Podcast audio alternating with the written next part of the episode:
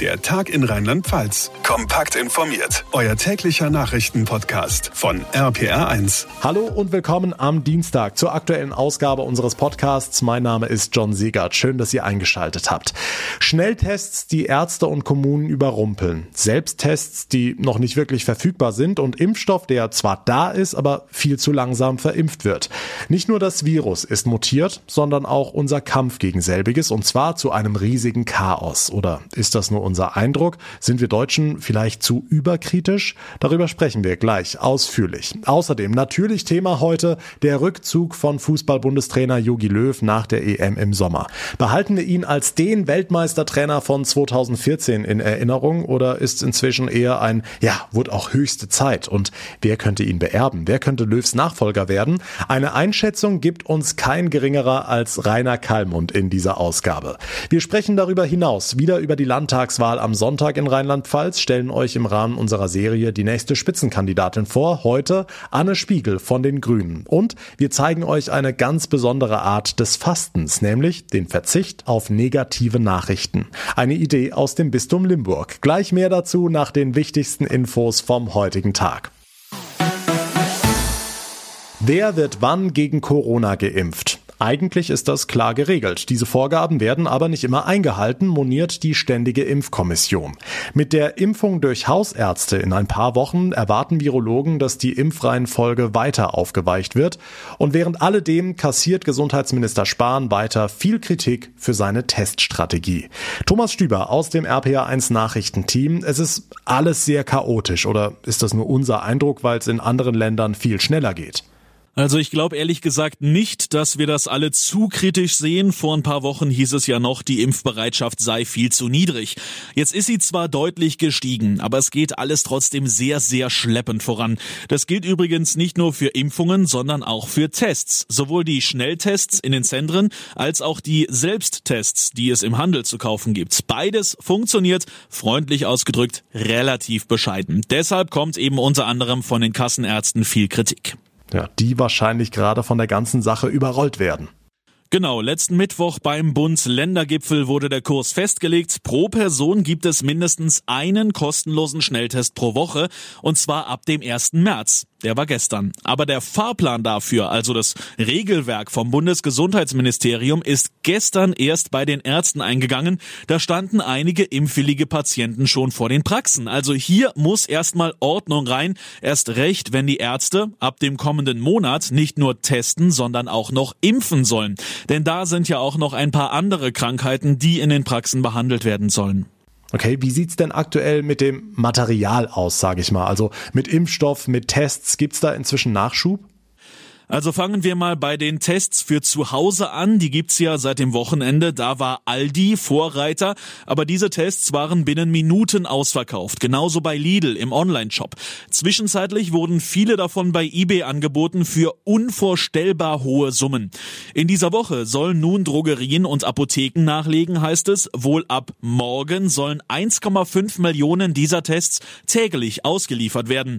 Bei den Schnelltests für die Testzentren sind die Länder gefragt gesagt. Die müssen diese Tests anschaffen und bei den Impfstoffen soll die Schlagfrequenz ebenfalls erhöht werden.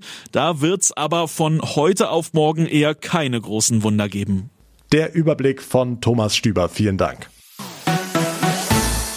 Langsam aber sicher geht's in den Endspurt. Rheinland-Pfalz wählt. Der Countdown zur Entscheidung bei RPR1. Wenige Tage noch bis zur Landtagswahl. Die Kandidaten geben nochmal alles. Wobei man wirklich sagen muss, besonders fies ist der Wahlkampf nicht. Jedenfalls nicht bis jetzt. In unserer Reihe der Spitzenkandidaten heute die Frau, die vermutlich das größte Pensum von allen bewältigt. Anne Spiegel. Doppelministerin und Nummer eins der rheinland-pfälzischen Grünen. RPR1-Reporter Olaf Holzbach. Und als wären der Job und der Wahlkampf nicht schon anstrengend genug, ist sie auch noch vierfache Mutter. Also ich habe die Kinder lange darauf vorbereitet, dass wenn Silvester kommt und das Jahr 2021 anfängt, äh, dann gibt's ganz wenig Mama und ganz viel Politik. Und habe denen das auch erklärt. Die wissen noch so und so viele Tage. Äh, dann gibt's auch wieder ähm, mehr Mama und weniger Politik. Ein bisschen jedenfalls, denn derzeit sieht's ja danach aus, als ob es auch in der nächsten Legislaturperiode eine Ministerin aus Speyer gäbe. Zum Glück erträgt es der Gatte ohne Murren. Naja, ohne Murren.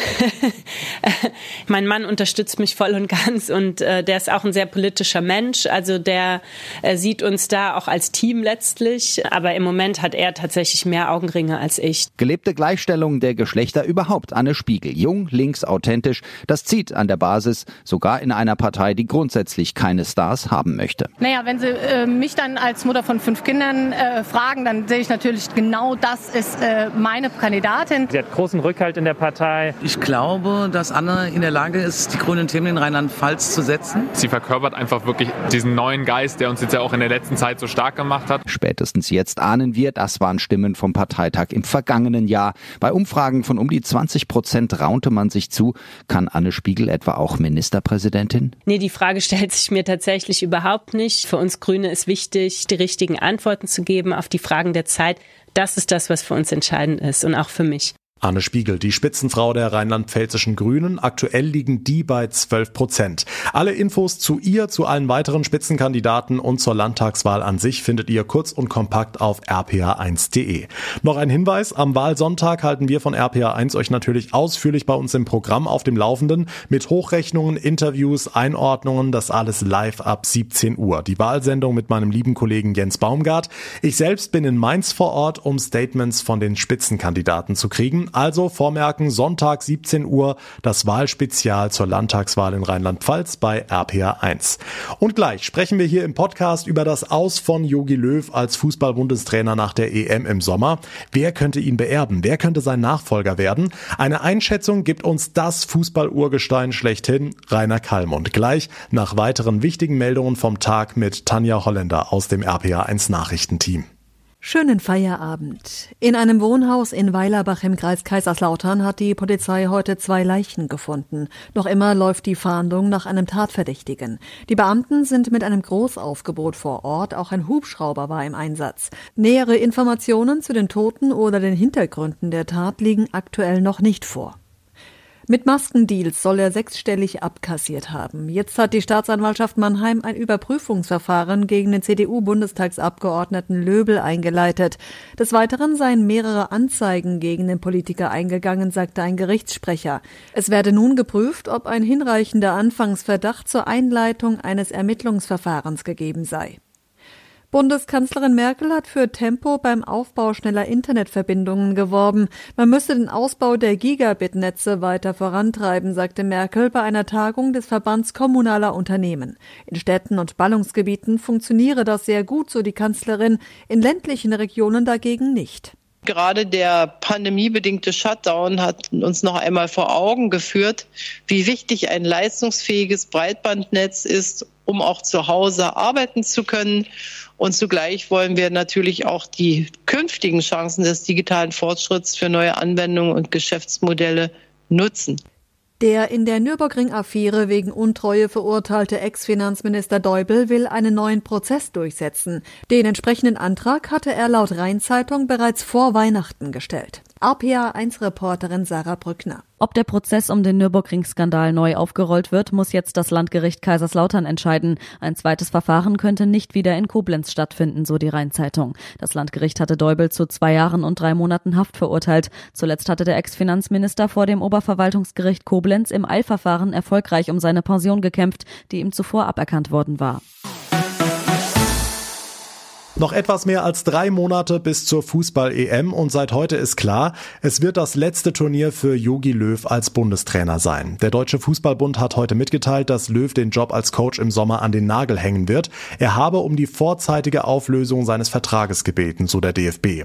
Die Fußballwelt reagiert heute gespalten auf die Meldung, während die einen an Löws große Erfolge erinnern, wie den Gewinn der WM 2014, sagen andere, dieser Rücktritt war längst überfällig. Fragen wir einen, der sich auskennt, und zwar keinen geringeren als Ex-Fußballmanager und Urgestein Rainer Kallmund. Kalli, was sagst du? Also ich sage ganz klar Respekt, ziehe meinen Restbauch ein und verbeue mich für den. Also nicht nur für diese Entscheidung, die man ja allgemein etwas erwartet hat, die auch für klare Verhältnisse sorgt, wie in Deutschland und auch gerade im Fußball. Wir haben ja mehr Weltmeister größenwahnsinniger Chef, Bedenkenträger, Nöckeler und Meckerer, mehr wie die ganze Welt zusammen. Also wenn du einen Trainer hast, der 2-6 als Co-Trainer, äh, auch Jürgen Klinsmann so großartig begleitet hat, dass wir direkt durchgestartet sind. Dann von 2008 bis 2016 bei jeder Weltmeisterschaft, bei jeder Europameisterschaft, zumindest das Halbfinale, Finale 2014, so ja die Weltmeisterschaft gefeiert hat. Ja, was willst du mehr? Da musst du größenwahnsinnig sein. Und ich glaube, trotzdem ist die Lösung jetzt richtig, auch mit Respekt und auch mit großer Dankbarkeit Jogi Löw zu sagen, danke für deinen tollen Job. Hm, trotzdem will er die DFB 11 im Sommer noch möglichst erfolgreich durch die EM bringen. Ist so ein Trainer, der vor so einem Turnier schon klar gemacht hat, Jungs, danach bin ich weg, nicht sowas wie eine lame duck? Ich halte nichts vom lame duck. März, April, Mai und in dreieinhalb Monate fängt die EM an und dann geht's nicht um Jogi Löw, da geht's um Deutschland, da geht's um die Nationalmannschaft, da geht's um jeden Spieler und da hat keiner mehr ein Argument zu sagen, oh, der Jogi, was hat der dann da gemacht? Ich habe ja eben eine Bilanz von Jogi vorgelesen als Bundestrainer, die ist ausgezeichnet, ich glaube, die kann keiner vorweisen und dann sollten wir uns darauf verlassen und dann sagen, jetzt macht er ein letztes großes Turnier. Hoffentlich haben wir das Quäntchen Glück, hoffentlich kriegen wir das ein oder andere Problem in der Defensive vor allem gelöst. Das ist ja ist kein Zauberer, der kann doch jetzt nicht die Spieler neu machen. Also, wie gesagt, ich traue uns zwar zu, wir fahren da optimistisch hin und äh, ich wünsche es uns, dem gesamten deutschen Fußball, aber auch dem Jogi Löw, dass es nochmal ein guter, erfolgreicher Abschluss gibt.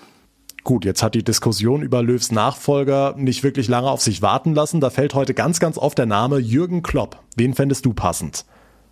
Ja, ich würde sagen, wenn Jürgen Klopp sagt, ich will's machen, dann wird er so. Er entscheidet da. Im Moment läuft's.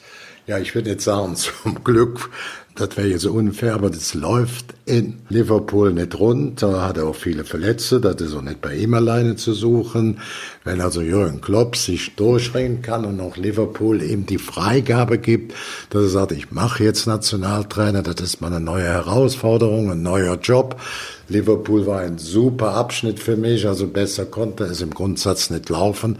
Dann wird Jürgen Klopp Nationaltrainer. Der entscheidet das dann praktisch alleine. Hm, und wenn er es nicht macht?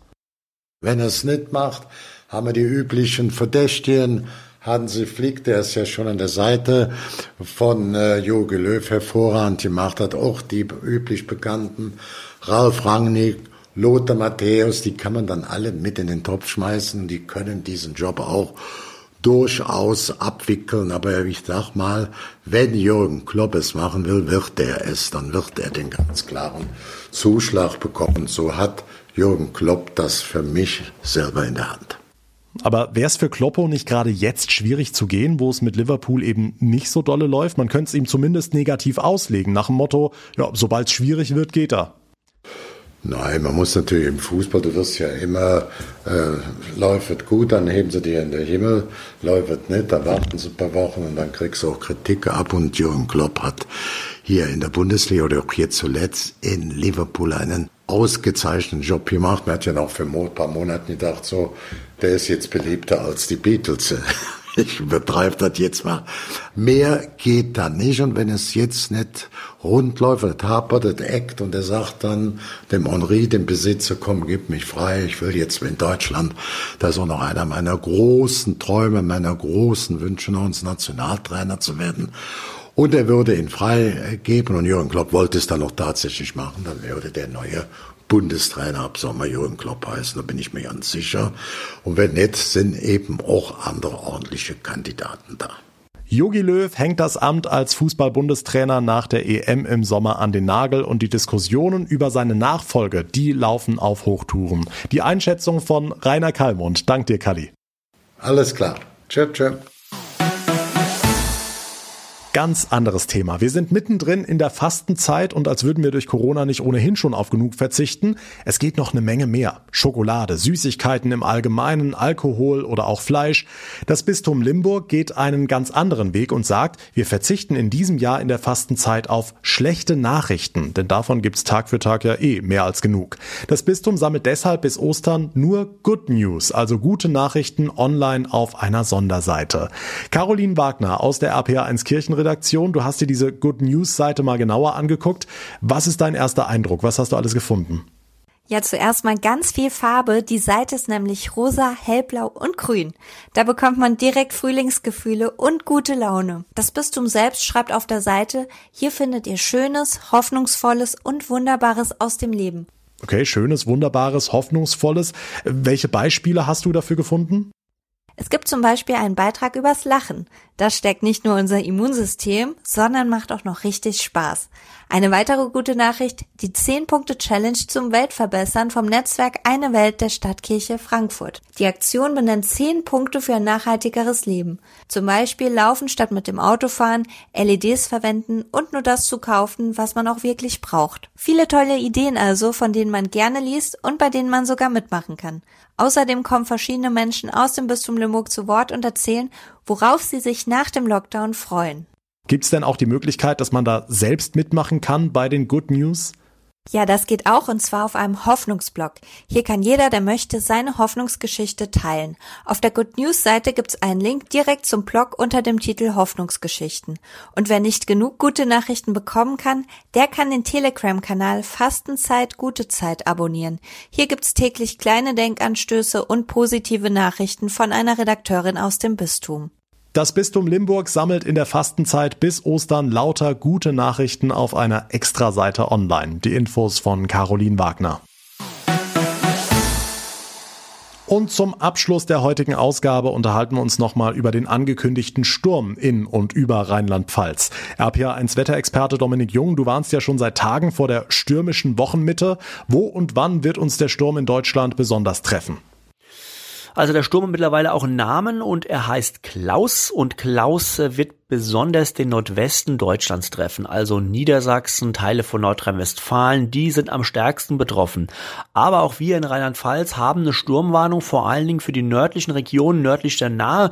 Da müssen wir auch mit Sturmböen rechnen, auch im Flachland mit 70 bis 80 Kilometer pro Stunde, in den höheren Lagen von Hunsrück und Eifel teilweise auch mal 80 bis 90. Im Pfälzerwald, da kann sich auch mal eine Sturmböe hin verirren mit bis zu 95 oder knapp 100 Kilometer pro Stunde. Das Ganze Ganze vor allen Dingen am Donnerstagmittag. Zum Donnerstagabend legt sich der Sturm dann wieder. Mit dem Sturm kommen auch viele Wolken und Regen. Es wird also richtig nass werden und auch Freitag und Samstag bleiben sehr windig und nass. Das wechselhafte Wetter, es geht also erstmal weiter die Aussichten von Dominik Jung. Dank dir. Und das war der heutige Tag in Rheinland-Pfalz. Wenn euch die Ausgabe gefallen hat, dann würde ich mich sehr über eine kurze Bewertung bei Apple Podcasts freuen. Und ihr bleibt immer auf dem Laufenden, wenn ihr uns direkt abonniert. Dann verpasst ihr auch keine Folge mehr. Mein Name ist John Siegert. Ich bedanke mich ganz herzlich fürs Einschalten. Wir hören uns morgen Nachmittag wieder. Bis dahin eine gute Zeit und vor allem bleibt gesund. Der Tag in Rheinland-Pfalz. Auch als Podcast und auf rpr1.de. Jetzt abonnieren.